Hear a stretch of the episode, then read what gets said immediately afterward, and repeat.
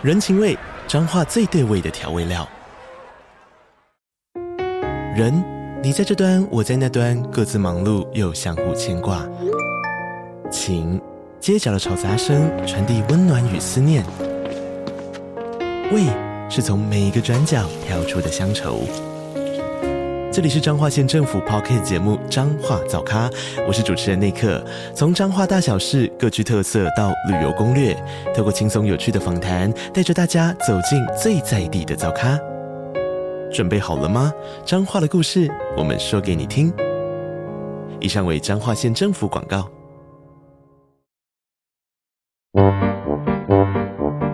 天哪，时间不够，事情老是做不完，怎么办？别担心，就让高校人生商学院每周陪你充充电，找到方法不抱怨。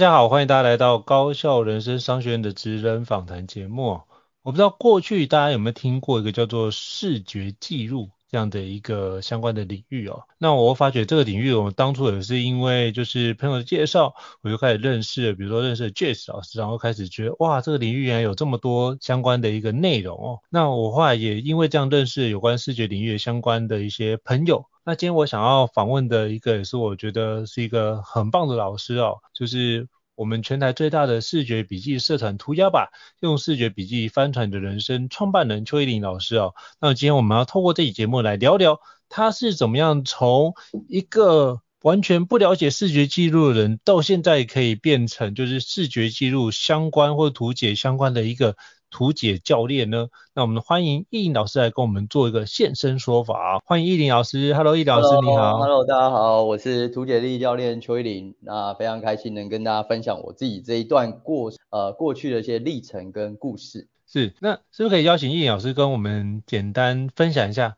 当初是什么样的契机帮助你，就让你想要成为图解力教练？是因为什么样的一个活动呢？因为我觉得要成为这么特别领域的一个教练或者是领域的专家，一定有一些特殊的缘分，所以可以邀请跟我们分享一下。OK，好，呃，因为我自己从小很喜欢画图，然后也很喜欢做笔记啊。不过其实呃，可能过往的资讯上不是这么发达，所以我还真的不知道说。图跟图像跟笔记可以怎么结合？顶多就是在空白位置上画一些插图，然后让它变得比较好看而已。但基本上内容还是以文字为主。然后后来大学呢，接触到了呃心智图，其实我画了四年，在大学过程中我画了四年心智图。但因为心智图对我当时来说还是以文字为主，虽然说它有做一些拆解，不过我觉得对我来说啊，我觉得不是这么的有趣。哦，所以 就画完之后不会再看第二次、第三次。那后来进入职场之后，其实画图这件事情就一直以来算是我的兴趣。哦，然后刚好有一次刚好在网络上看到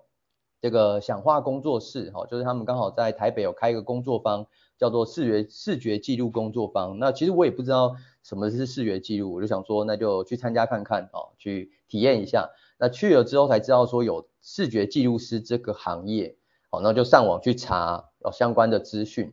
好，那我觉得人生就是蛮有趣的。其实那些资讯都一直在，哦，就是包含这些视觉记录师，他把这样的一个方式用在呃他个人的笔记上，哈，叫做涂鸦笔记或视觉笔记。那其实坊间的书也很多，而且不是在二零一五年之后才出版，好，其实在二零一五年之前就有，好，只是我们从来没想过可以用这些关键字去搜寻，所以我就发现哇不得了，算是打开一个。新的世界，所以就上网去买了很多书或借了很多书，那给自己刻意练习。所以在大概二零一九年吧，想说要学就给自己一个挑战，所以我在二零一九年就呃挑战说要看一百本书，然后要画一百张的视觉笔记。所以当初的那个 最大的视觉笔记社团，其实就是单纯提醒我要呃打卡用的，就自我督促啦。所以我就写这个一百之一、一百之二这样。就放在那个社团里头，那其实一开始也大概只有几百人，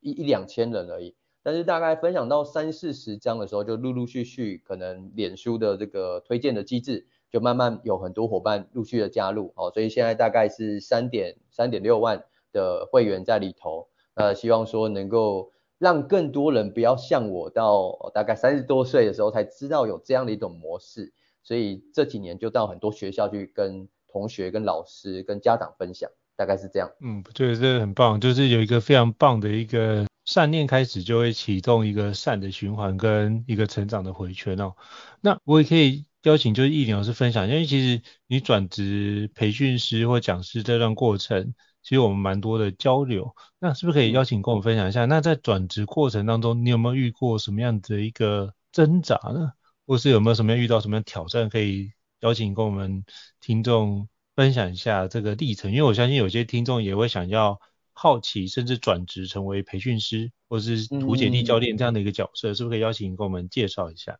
对，其实因为我当初接触到视觉记录，然后包含画了一百多张视觉笔记，那过程我其实还是有正职的工作啦。对，但是那时候呃，其实蛮算是蛮挣扎的一段期间，因为呃，视觉记录部分开始有一些课程的邀约，或是一些视觉记录的合作的案，那这个区块当然做得很开心，而且有很多的能见度，很多的成就感。但相比之下，在正职工作可能就没有办法直接的把图解这样的一个专业应用在上面，哦，或是有更直接的结合，所以就很像是单纯为了一份薪水，哦，然后占据了每天的八个小时，所以那个过程中其实蛮蛮纠结的一段。后来想说，如果有一段的累积，而且在呃这个图解相关的业务上有一定的就是获利的话，那好像我们就可以试着。就是跳跳脱出来身份，以这个自雇者的身份来试试看，所以那时候就想说，那我就试一下吧，就是呃，可能给个一两年的时间，看这个就是业外收入的状况能不能取代之前的状态。那我觉得还蛮幸运的啊，就是因为刚好社社团的累积，然后包含了一些呃有一些非常呃贵人朋友的推荐哦，包含像一晨老师啊等等的，所以有就开始有一些课程的合作，或是有很多。呃，业务上的一些衍生，哦，所以到现在其实就还蛮稳定的，持续的这个发展当中。好，那我如果要给大家的建议哦，其实我觉得第一个是，呃，我真的每次都很鼓励大家可以做所谓的一年一百次的挑战。好，那就你如果真的对这个培训的主题是有兴趣，不管是简报还是呃正念减压等等，你能够持续一百次，不管是写一百篇文章，或是关于这主题的一百张知识图卡。好，就一年内做一百次，有几个好处。第一个，去检视一下你真的有热情吗？哈，因为做一百次，你会觉得啊、好累哦，那你中断代表你这个主题可能也做不久。第二个，有一百次的累积在网络上，其实呃蛮有趣的，就会创造出一定的声量。因为一百其实说穿了，呃一年三点六天做一次其实不难，但是对常人来看会觉得哇这个这个人一年做一百次这个主题好像蛮厉害。好，所以呃，我觉得它是一个累积。第三个，你可以创一个社团，然后持续的在这个社团去发布，就是这个主题一百次的成果。那这时候可以聚集一群对这主题有兴趣的人。好，那我觉得这就是一百的任务，其实有很多功能啊。我自己在检视我那时候误打误撞做那个一百本书的视觉笔记的时候，我觉得关键其实就做这三件事情啊，有这三个效果。那如果检视哎都还 OK，觉得还不错的话，我觉得你就可以像是办读书会啊，或者是线上的分享哦，因为我觉得线上分享其实难度不高啊，你免费分享，或是你收个几百块，那来去锻炼一下自己的这个口才，或是跟大家来去互动上的一个简报的设计等等，慢慢的累积，其实就开始会有一些呃也是一样，检视一下自己真的很喜欢教学吗？好，那第二个是有没有人买单这个主题。那有的话，而且自己觉得还蛮有热情的话，那我觉得就可以开始呃，可能在学校或是公部门的一些课程去做呃拓拓展，好去做拓展。那我觉得这个区块其实就会比较稳定的去做后续的发展了。这大概是我自己如果对于培训有兴趣的话，啊，我觉得可以两个面向着手，一个就是学校跟政府部门的这个内训课程，那当然越来越熟悉就可以往企业端。那第二个是对大众。的公开班，那对大众的公开班，你可以先用短时数的线上分享或读书会，然后慢慢慢可能扩展成工作坊啦，或是你的线上课程等等的部分。好，但是前提先做一百次的挑战，这是我我蛮喜欢的方法，对，分享给大家。哦，非常感谢易老师跟我们做这样的一个分享，我觉得这是一个很棒的一个经验传承哦，就是透过实际的实践，实践出来那东西才是你的，没有实践出来那个内容，你学再多也都不会转化成你的一个成果出现哦，所以就是开始努力的完成进度，这才是很重要的角度哦。好，那我也想请教就是易老师哦。那是不是可以邀请跟我们分享一下，就是你觉得在做视觉记录或是图像或图解力教练的过程当中，有没有遇过一些比较挑战的专案呢、那这个挑战专案你又是怎么样来克服这样的一个困难的？是不是可以邀请跟我们举个案例跟我们分享一下？OK，呃，视觉记录应该最印象深刻、最大的挑战应该就是去年吧，我们在。帮那个 RSG 敏捷他们的线上论坛有大概二十八场的讲座，那我跟另外两位伙伴，我们总共三个人，就是要及时的每一场讲座完，然后就要呃把它的内容产出，因为他们有一个线上的白板，希望说与会的人都可以看到，哎，今天每一场讲座的图解，所以他必须要及时的放上去。那这个难度就蛮高的，因为第一个你要画得很快啊，然后第二个就是。呃，我们不可能一次就画对，所以呃，讲师他们看到他们这一场讲座的内容之后，可能会觉得有一些关键字，或是我们放错重点，或是有一些地方误解了，他会跟我们说，那我们要立刻再去做修改，啊，修改完再放在网络上。那同时每一个图画完之后，因为要做社群上的传播，所以我们还要把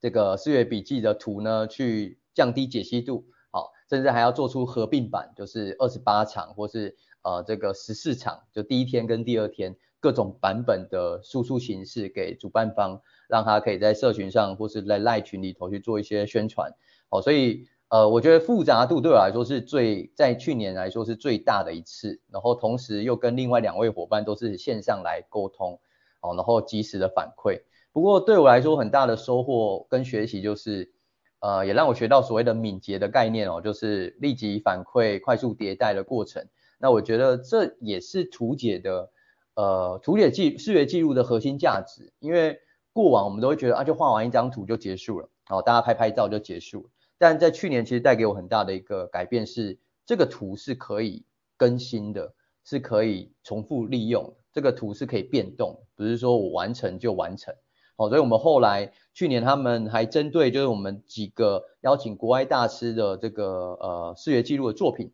还延伸办了一个读书会，就用我们画的那张图，然后邀请一位比较呃资深的伙伴，针对这场呃图呃讲座，然后用那个视觉笔记来带着大家来复习一下，哦，那一场大家有什么样的收获跟想法？我觉得也是蛮有趣的过程，哦，所以这算是视觉记录我最印象深刻、难度最大的一个挑战。我我有看到那一场，其实我发觉哇，可以透过这个方式，而且。是一个在一个非常有限的时间跟空间范围之内去了解。虽然说很多时候我们可以先了解讲者的讲纲，但我觉得那只是帮助我们去了解他对这个主题的掌握。但是实际画的时候，我们还是要现场直接去勾勒出来这样的一个成果，而不是说我们预先画好。因为通常就是一定会是强调 here and now 就及时，以及我就是。在此刻的环节，所以你就当下所听到什么，就把它记录下来。我觉得这对于听众来说都是一个很大的一个震撼跟学习。而且通常有些活动如果最后会安排，比如说视觉记录师上去分享的时候，嗯、其实都会有非常达到非常好的效果，就觉得哇，原来我刚好学这些，哇，这记录真的超棒的，嗯、那你就会让大家就想要拿起手机来拍起来，然后这件事情就会有。记录，然后别人看到之后就说：“哎，你参加什么活动？好有趣哦！”他就有机会跟大家做分享，嗯、就是刚刚他所学的内容。其实某程度也是帮助他去复习这件事情，所以我觉得视觉记录有它的一个价值所在，是一件很棒的事情。那我也想请教易老师，嗯、那通常你是用什么样的工具跟技术来创造视觉记录？是不是可以跟我们分享一下？呃，视觉记录其实有两种形式啊，一种就是实体的嘛，实体就。会会在墙壁上贴那个海报，然后用画笔来来画。那画笔当然就是像麦克笔啊，好各种各种画具的笔这样。好，那呃那个数位的部分的话，我自己是用 iPad iPad 的加手绘笔来绘绘制，然后用一个叫 Procreate 呃 Procreate 的软体。来去画这个视觉记录。那因为它是本身是画图的软体啊，所以它比较有这种图层的概念哦，所以我们如果画错哪一层哦，就改变颜色就好，比较好修改哦。因为如果呃我自己其实在这几年蛮喜欢用数位的方式，因为它可以立即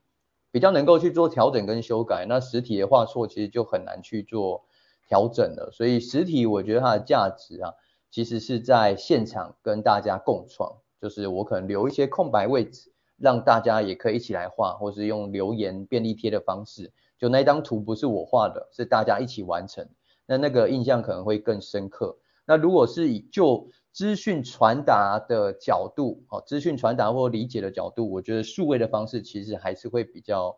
比较适合，哦，因为图可以放大缩小，哦，那要转传转分享，解析度也比较好，色彩也比较鲜艳一些，哦，大概是这两个面向的形式。嗯，我觉得这这很关键，就是透过这个方式，其实可以帮助我们去快速去了解怎么样去运用这件事情，是很棒的开始啊。那我也想请教，就是呃，奕霖老师哦，那像一般人，就是现在如果想要开始接触有关视觉记录的话，你会跟他建议该怎么样入手呢？因为我觉得这件事情，如果既然这么想要学习的话，他该怎么样去帮助他缩短他的一个错误的历程，然后让他可以快速上手。嗯，其实我自己觉得学习视觉记录蛮有趣的一个过程哦，就是我自己在学视觉记录的时候顺序是这样，我是先学视觉记录，呃或者视觉笔记，后来我才接触到图解思考。但我后来推荐大家都先学图解思考，再去学视觉笔记，因为呃如果你先学视觉笔记，当然你可以把图画得很精美，很好看。但你大部分其实就只是把关键字搭配插图而已，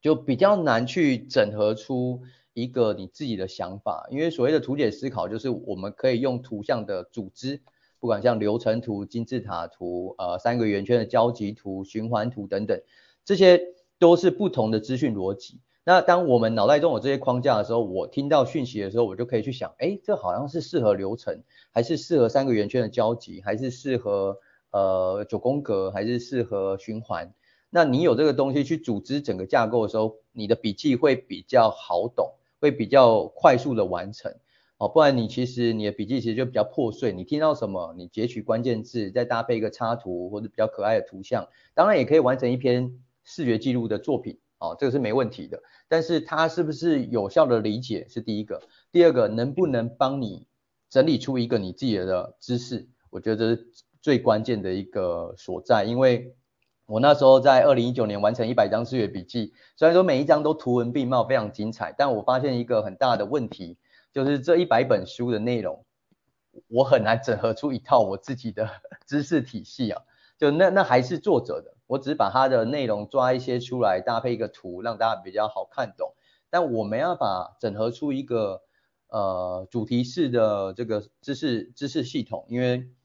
比较破碎。那后来我接触到视觉呃图解思考的时候，我才设计出所谓的模板，就是我可以用同样一张流程图去整合所有的笔记方法。那这一套流程就是我的笔记流程，啊，我就可以用这一套去自己乱乱看，乱完之后发现这笔记流程好像要改，呃，改个顺序，改个内容，那乱个几次，哎，对了，对我来说是很好用的，这就是我邱奕霖的笔记流程。啊，就我就不会被其他作者绑架哦，我不只我不只是帮他美化他的流程而已，这一套是属于我自己的，所以我自己蛮推荐大家，如果要学习视视觉记录，先去收集学习一些基本的图解思考的框架，然后再去搭配图像。好，所以呃有一本书是这样说的，就是直觉式涂鸦笔记里头还有提到